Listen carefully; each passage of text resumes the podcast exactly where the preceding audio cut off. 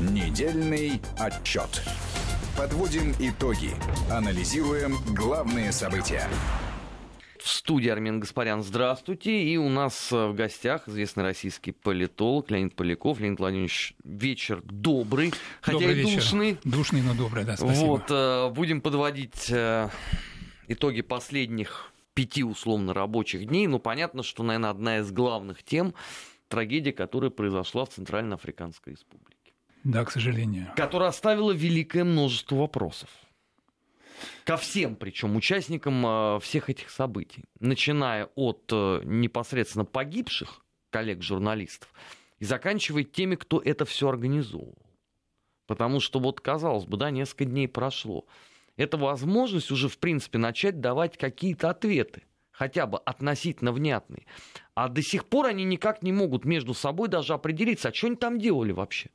Что было целью поездки? То ли э, съемка репортажа о Бармалеях, об этих местных, то ли их заинтересовали э, алмазные рудники, э, то ли они хотели снять э, фильм о, о возможном там каком-то присутствии каких-то российских консультантов. То ли ВЧК «Вагнер». Да, за это время не произнесена единственная верная э, фраза о том, что они все-таки там делали. Что такая тайна? Ну, действительно, история такая какая-то мистическая. Главное, конечно, что это человеческая трагедия, и в очередной раз хочется высказать свои соболезнования всем близким и родственникам погибших. Э, Трагедия такая, которая не должна была случиться, но вот все обстоятельства, которые до сих пор известны, они наводят на много размышлений, потому что действительно, если выезжает группа а, журналистов, то вам значительно лучше, конечно, знать все правила, но самые элементарные какая-то аккредитация, а потом, ну, я не знаю, какое-то внешнее сопровождение, которое бы обеспечивало безопасный маршрут. Но здесь, а... напротив, здесь же из принципа не бралась аккредитация. Они не ставилось в известность визе, да? посольство, Угу. не ставилось в известность местное министерство обороны. Никто, кроме вот условно этой э, рахитной достаточно миссии ООН, которая уже тоже, кстати, от них открестилась и сказала, что не, мы тут водителям дали, да, предполагалось, что вроде бы они должны действовать сов- совместно, да, и что вроде бы эта миссия должна была обеспечивать безопасность, но выясняется, что это действительно не совсем так. Вот, загадка остается загадкой, потому что действительно в чем смысл был такой таинственной экспедиции? Ну, я понимаю, там в, в 19 веке там дети капитана Гранта и прочие, прочие так сказать, путешественники, которые э, без, бе- без всего, без интернета, без каких-то там посольств и прочих, на свой страх, страх и риск э, экспериментировали. Но вот сейчас-то зачем это надо было делать, совершенно непонятно. Ну, у Если у только детей не предположить... хотя бы оружие было. Ну, да. И какой-то жизненный опыт. Ну да, надежда только на Смит Инвестмент, да, действительно. Но э, поэтому вот э, действительно, Армен, вы правы, эти обстоятельства за- заставляют размышлять на тему, что что-то было там хитрое, что-то, очевидно, было такое, а, что, так сказать, предполагать заставляет, что они хотели избежать публичности, что они хотели что-то сделать, что, ну, не то чтобы не совсем, я бы сказал, законно, вряд ли они нарушали какие-либо законы, но Видимо, это была очень специфическая миссия, и вот понять, что именно они рассчитывали сделать, почему в такой обстановке полусекретности они туда поехали,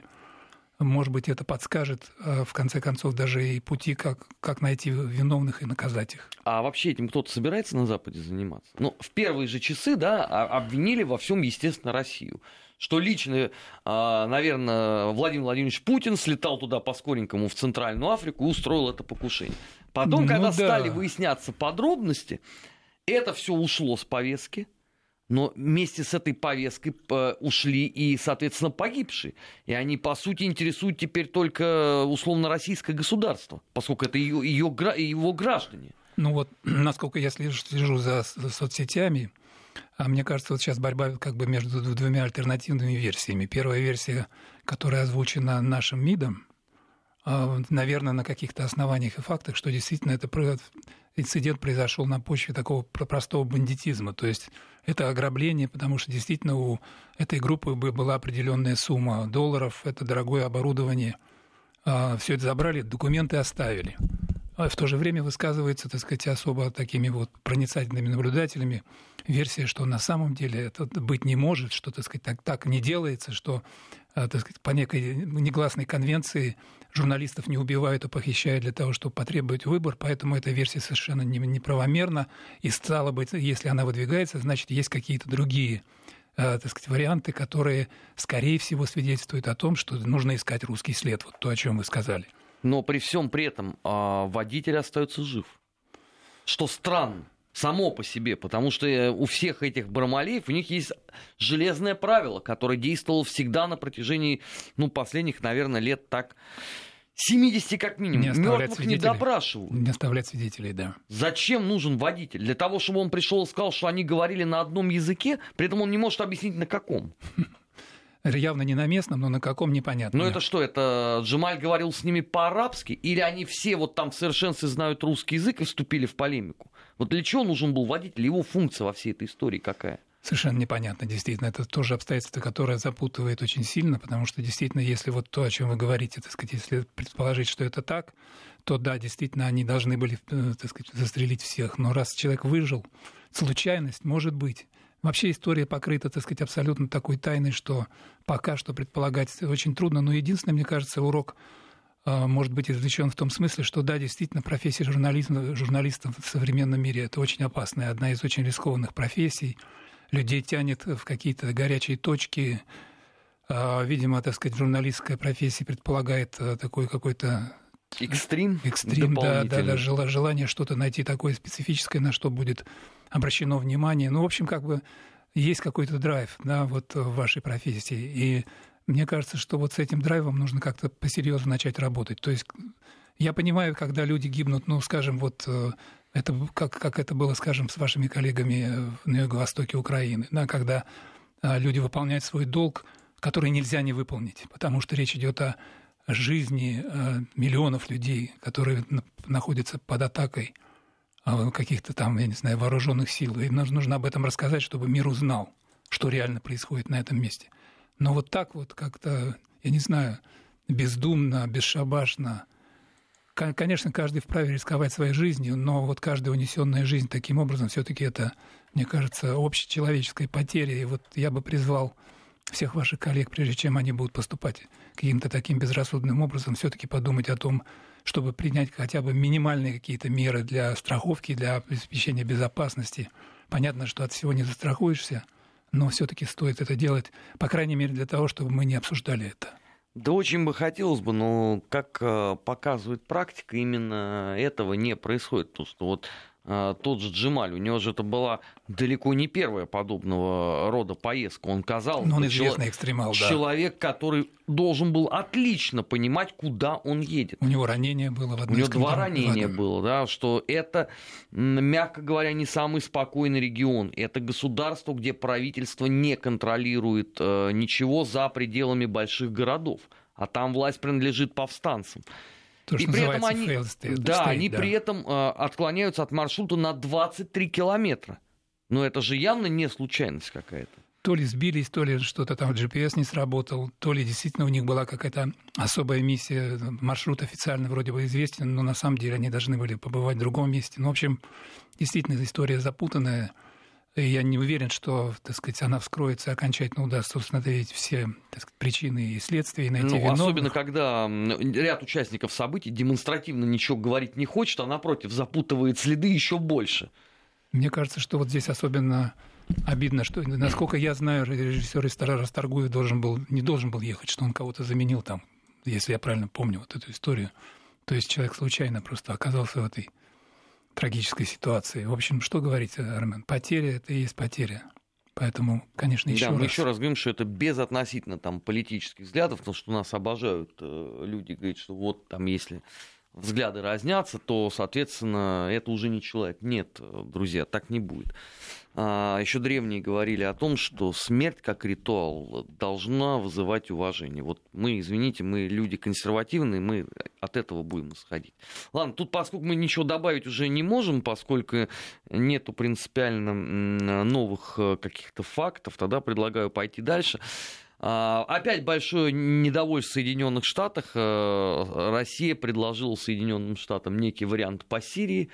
Опять там сегодня с утра телеканал CNN плясал на голове, подразумевая, что это тоже предательство какое-то очередное, или капкан, в который ни в коем случае нельзя а, вступить. Хотя, в общем-то, ну ведь давно уже договорились о консолидации сил военной в этом регионе. Ну да, на уровне наших военных э, вроде бы конструктивный диалог идет, а потом, что бы ни говорилось про Хельсинки, насколько мне известно, все-таки э, формат урегулирования поствоенного в Сирии обсуждался между нашими лидерами тоже.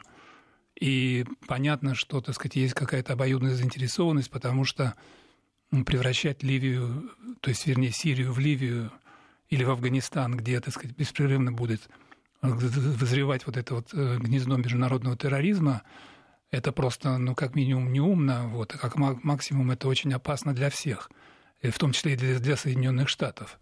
Вот, поэтому, конечно же, вот эта реакция в Америке э, со стороны истеблишмента медийного и политического на наше предложение, в общем, действительно удивляет. Но и в то же время вряд ли стоит удивляться, потому что в последнее время заметно, что вот отношение к России, к российскому фактору, оно все более и более обостряется, потому что приближаются вот эти вот промежуточные выборы в ноябре.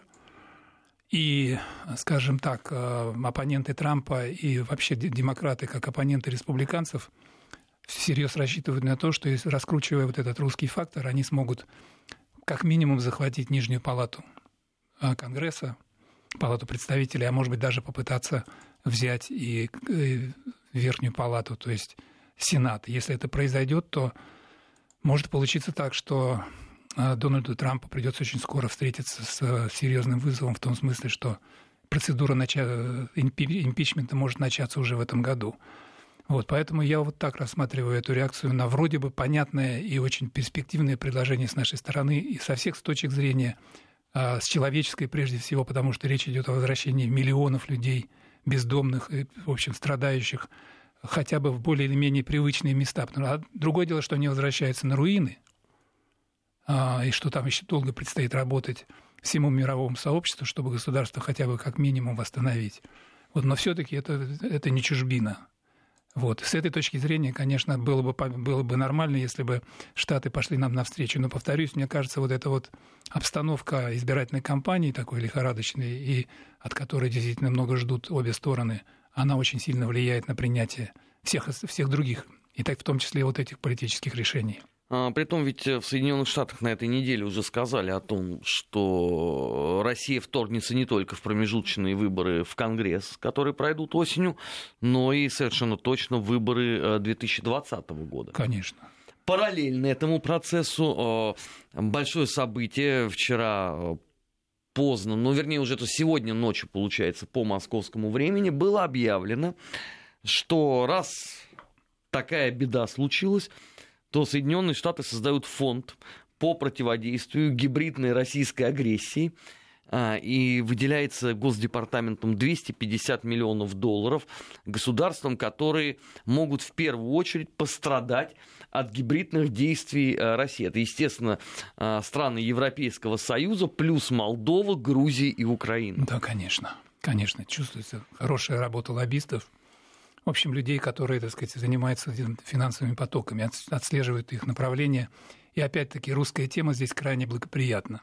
То есть можно срубить немало бабла именно на этой псевдоугрозе. Кстати говоря, Армен, могу заметить, что это, так сказать, лихорадка охватила не только Соединенные Штаты, вот, э, значит, председатель комитета по культуре, спорту, цифровизации там, и прочим делам британского парламента, Палаты общин, заявил, что, вообще-то говоря, нужно в Великобритании начать расследование по типу комиссии Мюллера.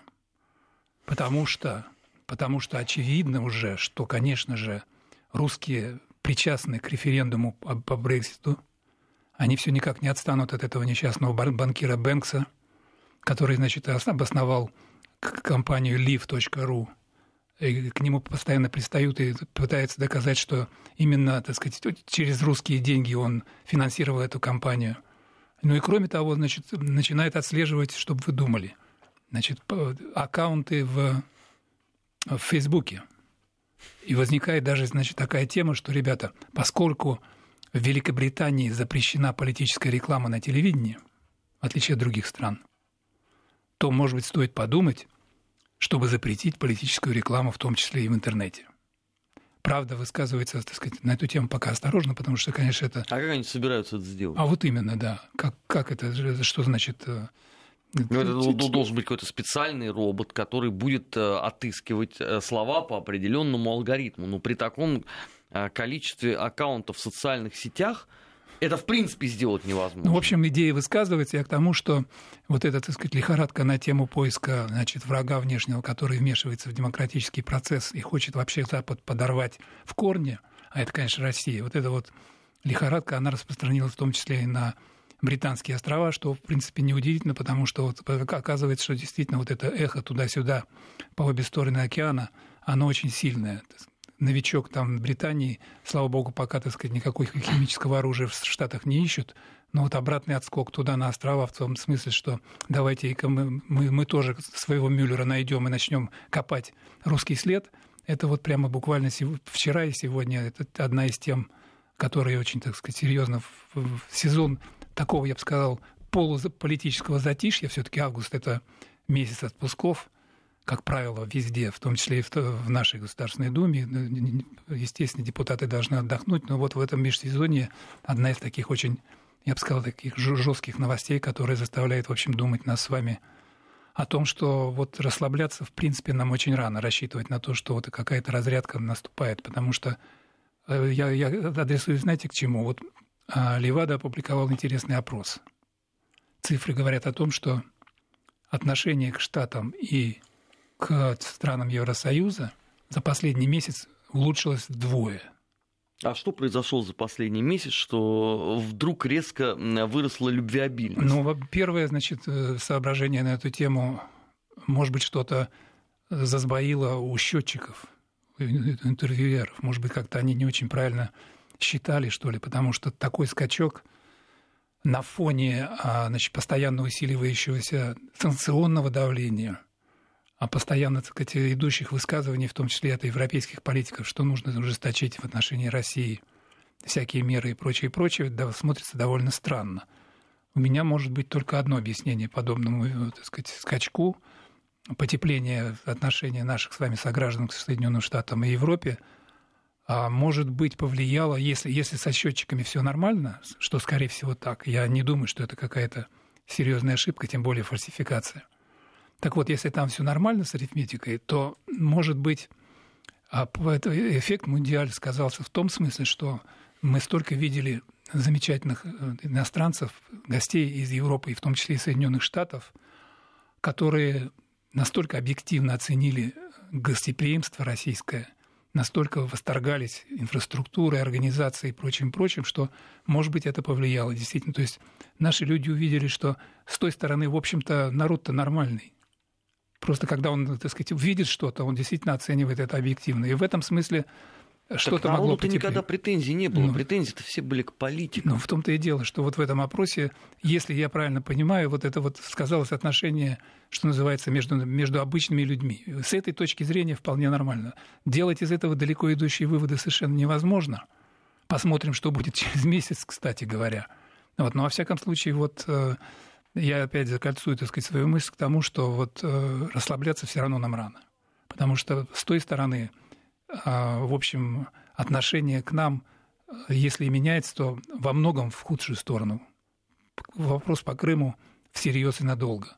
И вот это вот особенно, особенно раздражает, что, скажем, настолько успешный проект крымский оказался.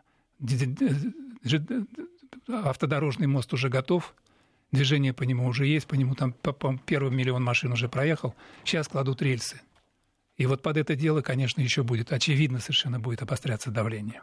Это программа «Недельный отчет» э, в эфире Вести ФМ. А сейчас мы уходим на новости. Сразу после этого продолжим. Напоминаю, что сегодня у нас э, в гостях э, Леонид Поляков. Через несколько минут «Недельный отчет» снова будет в эфире. Не переключайтесь. На Вести ФМ всегда интересно. Недельный отчет.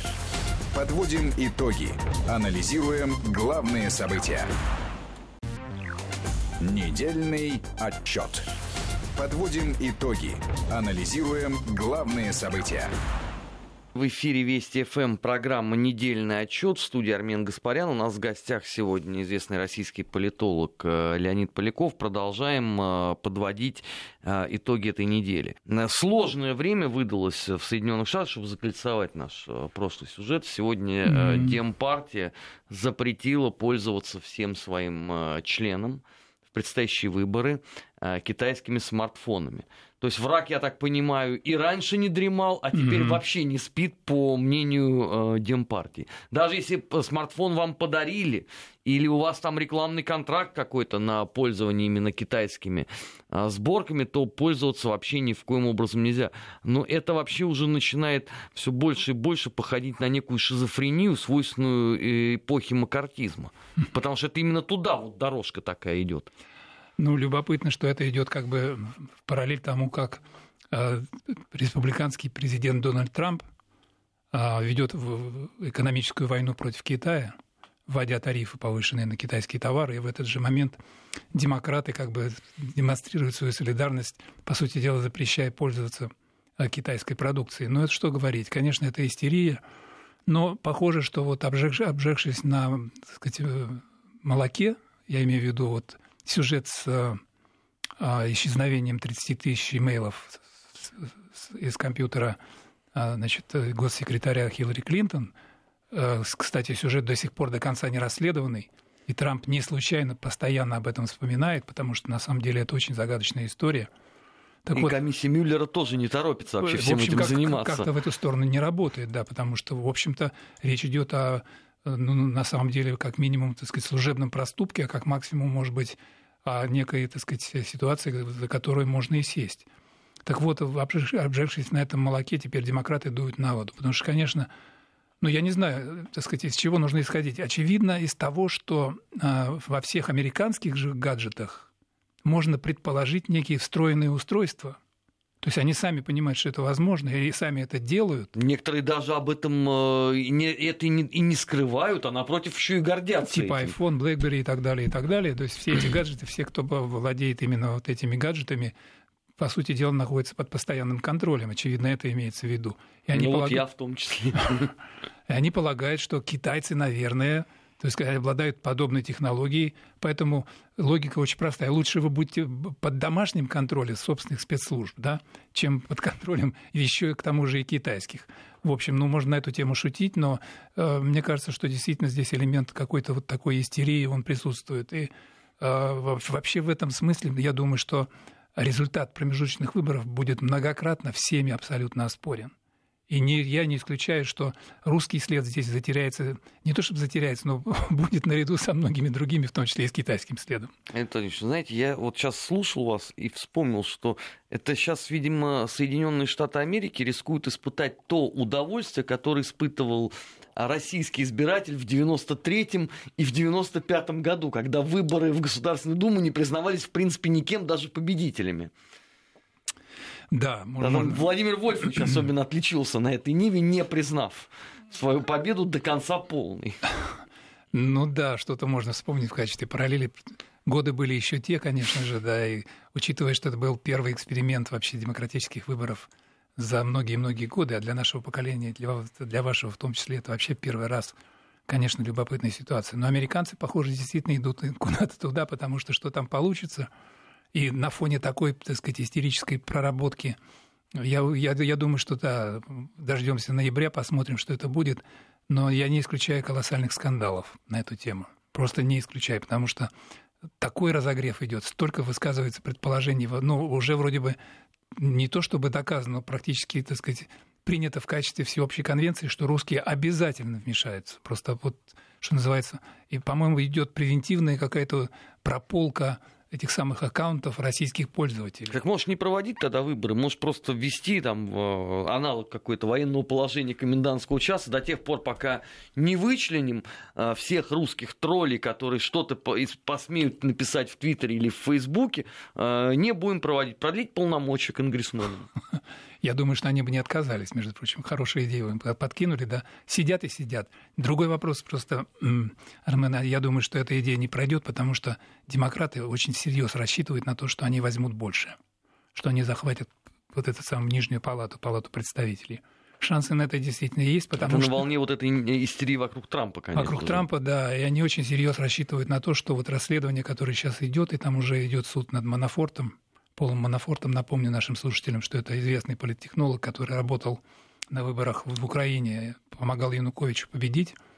Вот, и вот он работал в штабе Трампа тоже, и вот, так сказать, по его, правда, речь идет, его обвиняют только пока что в отмывании денег, вот, но тоже, так, так сказать, еще не вечер. Да, но, но, но, насыпят еще но до пытается, кучи. поскольку да, американская э, правовая система очень специфическая, и там очень распространена так называемая сделка со следствием, то есть расскажи все, что ты знаешь, и мы сказать, тебе скостим срок. Вот, рассказ на эту тему может быть очень интересным и трудно, трудно проверяемым, поэтому посмотрим, что будет с Манафортом, но над Трампом еще висит вот эта самая злосчастная Сторми Дэниелс, значит, э, девушка из плейбоя, с которой, по всей вероятности, у Трампа все-таки был роман в 2006 году. И там вся, так сказать, интрига вокруг того, платил ли он ей кэшем 130 тысяч за молчание или нет. И вот если, так сказать, все-таки этот... Э, а там еще адвокат, поскольку это вроде бы оплата была, если она была через адвоката Коэна, если адвокат начнет выдавать, а судя по всему, он уже начал это делать, все, что, так сказать, было там между ним и Трампом, и между Сторми Дэниелс, а у него, оказывается, пленки – то есть он записывал переговоры с Трампом. То есть над Трампом действительно вот э, висит несколько таких вот маленьких домокловых мечей. А отсюда уверенность у демократов, которая все больше и больше возрастает, что он попытается дожать. Потому что у республиканцев очень тяжелая ситуация в том смысле, что что им делать с, с, в ходе избирательной кампании? Поддержать Трампа? А вдруг э, вот у Трампа раскроются какие-то к ноябрю такие страшные какие-то секреты, да, которые до сих пор неизвестны, которые дискредитируют президента и партию заодно. А если этого нет, и дистанцироваться от Трампа, то тоже непонятно, на чем играть. Поэтому, повторяю, конечно, идея хорошая, пусть сидят на местах, так сказать, объявить нечто вроде такого военного положения и отмены выборов. Но на самом деле, конечно же, а демократы, в общем, я думаю, во всеоружие идут и очень готовы к тому, чтобы взять, по крайней мере, половину Конгресса. А не боязно им в такой вот э, нервной обстановке жить? Ведь э, рано или поздно просто эта вот истерия, которую они э, устроили вокруг последних президентских выборов, перестанет так вот работать. И тогда как быть? Ну, пока что вот на то, что называется базовый электорат Трампа, на, на, на него ничего не влияет. Вот все, что я рассказывал, все эти истории, которые могут быть считаться таким классическим потопляющим компроматом в любой другой политической системе, на, на тех, кто голосовал за Трампа, практически не влияет. Там есть более серьезные факторы, ну, скажем, часть бизнеса начинает волноваться по поводу вот этой самой экономической войны, которую э, Трамп объявляет всем, всем подряд на прополу, и Китаю, там, и, так сказать, и, и Мексике, и Евросоюзу, и Канаде. Вот, часть бизнеса начинает опасаться того, что бумерангом ударит по их интересам. Вот, э, вот это, это есть действительно. Но, с другой стороны, в общем, экономическое положение достаточно приличное, рост постоянный, безработица уменьшается.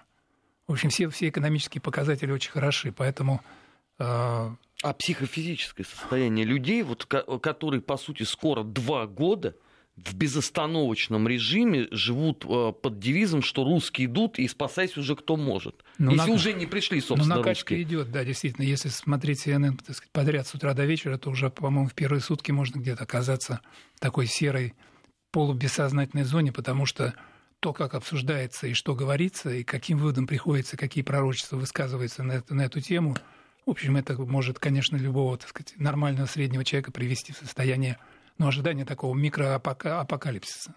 Что вот-вот что-то такое грянет, вот-вот случится, вот-вот, так сказать, выяснится, что действительно русские избрали Трампа. Ну, что делать? Действительно, это вот собственно говоря, такова медийная жизнь, я бы сказал. А это... Американская особенно. Леонид Владимирович, а это поддается вообще какому-то осмыслению с точки зрения классической политологии, или это скорее нива профессиональных э, врачей определенного профиля? В какой-то момент это выходит в это, за эти границы действительно нормальной политологии, то, что вы называете. Но, в общем, если, так сказать, по-серьезно относиться к этому вопросу, то да, действительно, американская политическая жизнь крайне специфична при всем том, что, конечно, есть некие, так сказать, стандартные процедуры любых демократий, и в этом смысле Америка не, не, не особо выбивается, но у нее колоссальная специфика. А вот то, что, так сказать, происходит последние два года в связи с избранием Трампа и обвинением в том, что, так сказать, он был в сговоре с русскими, это, конечно, добавляет колоссально колоссальной специфики того, что там происходит. И поэтому практически каждую ситуацию нужно просматривать сквозь призму вот именно такой постановки вопроса, что сегодняшняя Америка – это Америка, если поговорить языком Трампа, Америка охоты на ведьм. Но при этом Трамп же полон решимости идти на второй срок. А что ему делать? Во-первых, во-первых, так. Это человек, который никогда не отступает. Который, даже проиграв, снова идет на выигрыш и, и выигрывает. Во-вторых, это действительно просто логика нормальная. Почему президент, который выиграл а, первый срок, должен отказаться от второго срока, поскольку вообще в Америке действует эта система. Только два срока подряд, не более. Очень редкие случаи, когда американские президенты после первого срока отказывались идти. Это я даже сейчас сразу я не Я вот тоже вспомнил. не назову, кто это был. Мне кажется, что это, это мог быть Картер, если я правильно помню. Вполне допускаю. Но это надо свериться, конечно. Может быть, кто-то из наших слушателей может подкинуть нам ссылку, но я к тому, что для Трампа это нормально. И для партии, которая, в общем, его поддерживает, это тоже нормально. То есть искать замену Трампу на 2020 год, это значит признать собственную ошибку на первых выборах. Это такая самодискредитация, которую никакой избиратель не простит. Ну а в-третьих, третий резон, мне кажется, совершенно очевиден. Для того, чтобы заблокировать любую возможность, как бы, так сказать, э, не то чтобы объявить импичмент, а вообще как бы э, довести это расследование до крайне неприятных выводов, э, вплоть до посадки, нужно оставаться у власти как можно дольше. Это очевидно. Сейчас мы должны будем прерваться на прогноз погоды, сразу после него продолжим вот ровно с этого же э, самого места. Не переключайтесь. Недельный отчет. Подводим итоги. Анализируем главные события. Недельный отчет. Подводим итоги. Анализируем главные события. Программа «Недельный отчет». Армен Гаспарян в студии. У нас э, в гостях известный российский политолог Леонид э, Поляков. Последняя часть э, нашей программы. Леонид Антонович. Ну, на этой неделе на Украине заговорили о том, что если сейчас «Северный поток-2» заработает, соответственно, возникнут э, проблемы с наполняемостью бюджета, то есть до них дошло, наконец-то, что это произойдет. А, соответственно, это только приближает дефолт. И теперь та же история «спасайте нас все» выглядит уже под другим углом. Если раньше речь шла только о том, что надо каким-то образом э, кормить бюджетников, хотя европейский обыватель не очень понимает, наверное, что это такое, э, то теперь уже слово «дефолт» заставляет многих э, с вниманием отнестись, а что же на самом деле произошло с экономикой за 4 года? Дармен, вы поднимаете, ну, я бы сказал, такую постоянную, но очень не от этого не менее тяжелую тему, потому что это заставляет вернуться в ноябрь 2013 года, когда действительно Украина была на развилке, стояла на перекрестке. Либо нужно, что называется, уходить в Европу с надеждами на то, что значит, Украина – это Европа, и заживем, наконец-то, да, избавившись от этих проклятых или просто клятых москалей. Либо все-таки одуматься и возвращаться, ну, насколько возможно, в общее евразийское пространство, э, где наработано много экономических связей и где действительно есть гарантии того, что в любой трудной ситуации мы поможем и спасем, просто надо прямо говорить. И вот теперь выясняется, что действительно развилка была роковой. Ставка на то, что Украина вот э, после договора об ассоциации значит, э, с Евросоюзом каким-то образом экономически расцветет, по сути дела, не сыграла, а, нечем цвести, а зависимость от а, постоянных кредитов под серьезные проценты и обязательства нарастает. Что такое дефолт? Дефолт – значит нечем расплачиваться. Значит, государство банкрот. Это мы на себе тоже испытали, да, в 98 году, как да, это, 20 лет, как скоро это будет в аукнулось, да, на жизни наших э, многих сограждан.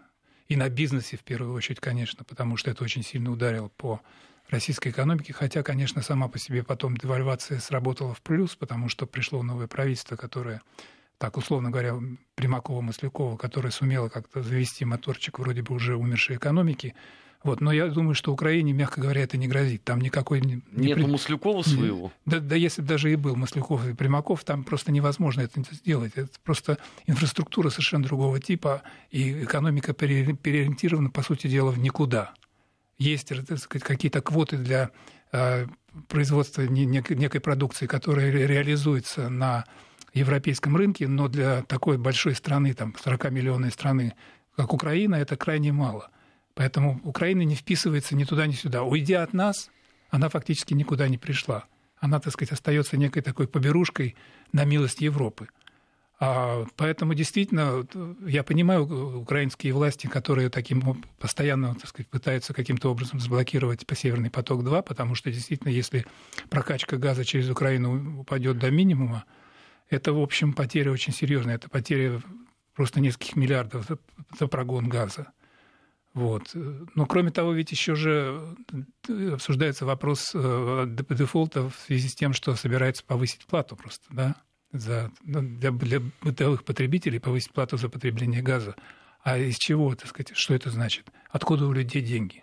Фактически в этом смысле не просто грозит экономический финансовый коллапс, но, кроме того, это грозит еще и в общем-то, социальным бунтом, потому что, смотрите, следующий год – год выборный в Украине. 31 марта 2019 года это выборы, если мне не изменяет память президента. Ну, там вообще они входят в серьезный электоральный цикл. Там президент, а потом сентябре, парламент и местные. Да, в сентябре, значит, вообще осенью. То есть это действительно такой глобальный, можно сказать, процесс круговорота неизвестно чего в политической природе, в украинском политикуме. Вернее, скорее всего, известно чего круговорот, да. Вот. Поэтому действительно, если вот все, вся экономическая ситуация к тому времени сложится таким образом, что само государство банкрот и население не в состоянии оплачивать повышенные тарифы, представить себе, что произойдет на этих выборах, даже невозможно. Потому что сейчас вроде бы там все социологи говорят о том, что вроде бы лидер Тимошенко. Но что значит Тимошенко у власти? Это значит, что ей придется по, по неизбежному закону такого рода политий э, все, что, так сказать, она унаследует э, в качестве обвинительного заключения против, против предыдущей власти. То есть это значит по принципу, значит, пришел Янукович, посадил Тимошенко – придет Тимошенко, посудит кого? Янукович нет, она будет сажать Порошенко. То есть вот, вот какая перспектива, между прочим, ожидать. Но понятно, что Порошенко просто так не, не сдастся, понятно, что, потому что это, так сказать, человек, в общем, за которого есть кому заступиться, и не только в Украине.